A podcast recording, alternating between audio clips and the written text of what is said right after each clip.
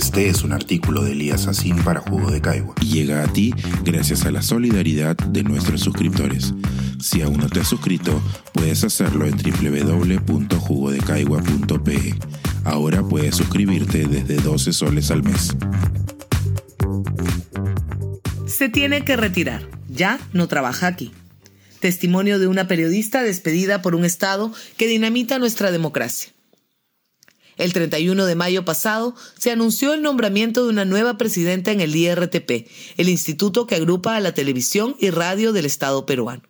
La persona elegida venía de Palacio de Gobierno, y no en un sentido figurado.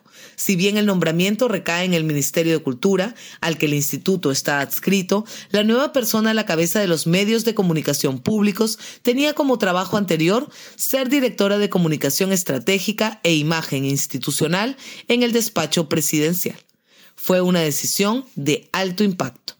Lo sé de primera mano porque por esos días me encontraba trabajando en el área de prensa de Radio Nacional, la radio de todos los peruanos. Pero no sería por mucho tiempo. Faltaban solo unos días para que la nueva presidenta del IRTP cumpliera su primer mes en el cargo y ocurrió lo que se dijo que no iba a ocurrir. Un giro total del timón en la televisión y radio públicas. Se pidió la renuncia de casi todas las gerencias, se dejaron de renovar órdenes de servicio y otras fueron congeladas. Cerca de una decena de trabajadores fueron retirados intempestivamente de sus puestos de trabajo y otros quedaron en el limbo. En mi caso, y a pesar de tener a cargo la producción general de prensa de Radio Nacional, solo recibí un informe verbal administrativo. Perdone, pero se tiene que retirar. Su orden de servicio no está vigente. Y así me fui luego de nueve meses de trabajo en los que vi pasar cuatro presidentes ejecutivos y cuatro gerentes en la radio. Todo un récord para el IRTP que grafica la magnitud de la crisis. Y claro, mientras eso ocurría en los medios de comunicación del Estado, en el Poder Ejecutivo circulaban ministros y el 7 de diciembre de 2022 tuvimos un golpe de Estado. Durante esos nueve meses mencionados, tuvimos dos presidentes de la República y cinco ministros de Cultura. Ven cómo la crisis política está muy relacionada a la crisis del IRTP y eso tiene una explicación tan sencilla como preocupante. La presidencia y las jefaturas principales del instituto son nombradas por el poder político. A criterio, a gusto, a disgusto, o sea lo que sea conveniente en la coyuntura respectiva.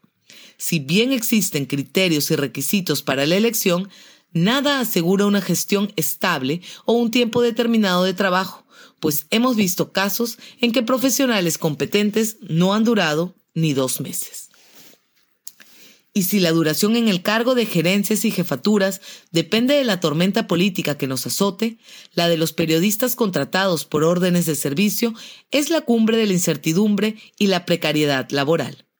Quizá la señal de que las cosas no iban bien para una o para los terceros, periodistas contratados por breves plazos que se renuevan constantemente, era que las órdenes cada vez duraban menos meses.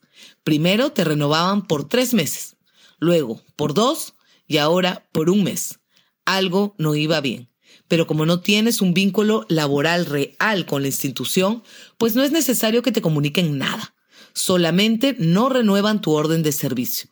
El trámite es sencillo, pero el daño a la labor periodística es de fondo, y lo ha mencionado el Consejo de la Prensa Peruana en un comunicado del pasado martes 11 de julio.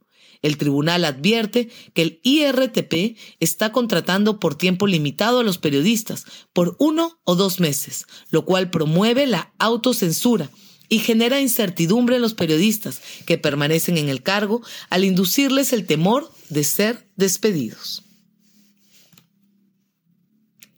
También la Asociación Nacional de Periodistas se pronunció sobre la precariedad laboral para ejercer el oficio expresa su solidaridad con los trabajadores de Radio Nacional y TV Perú que han sido informados verbalmente de la no renovación de sus contratos. Esto constituye un despido incausado y una práctica fraudulenta del IRTP.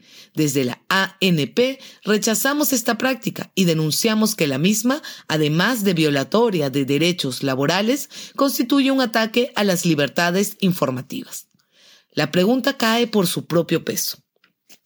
Se puede construir medios de comunicación sólidos, independientes, plurales y útiles para la formación de la opinión pública en ese contexto? ¿Se puede eso cuando la dirección de los medios públicos está atada en su destino a la inestabilidad política del país? ¿Tiene sentido que los puestos en el canal del Estado estén sujetos a la duración de un ministro, de un gabinete o de un presidente? Más aún en un país como el nuestro, que vive en terremoto político permanente desde hace siete años. Espero se me Espero se me disculpe la cantidad de preguntas, pero eso hacemos los periodistas, aunque a algunos políticos no les agrade. Y sigo es posible desarrollar periodismo independiente, veraz y crítico con el poder político de turno a cargo? ¿Cómo construimos medios de comunicación públicos que no dependan directamente de un ministro, que a su vez depende directamente de un presidente? Y la paradoja también cae por su propio peso. ¿No es acaso justamente en tiempos de crisis, de inestabilidad, de conflicto y confrontación, cuando los ciudadanos más necesitan medios de comunicación independientes y responsables que les brinden información? Mi humilde aprendizaje es que no se podrá construir el camino mientras el panorama político siga cargado de nubes e incertidumbre, mientras quienes están en el poder no entiendan lo que significa el periodismo y que su función es opuesta a la de la comunicación institucional. Seguiremos estando muy lejos de construir los medios de comunicación públicos que nuestra democracia agonizante pide con urgencia.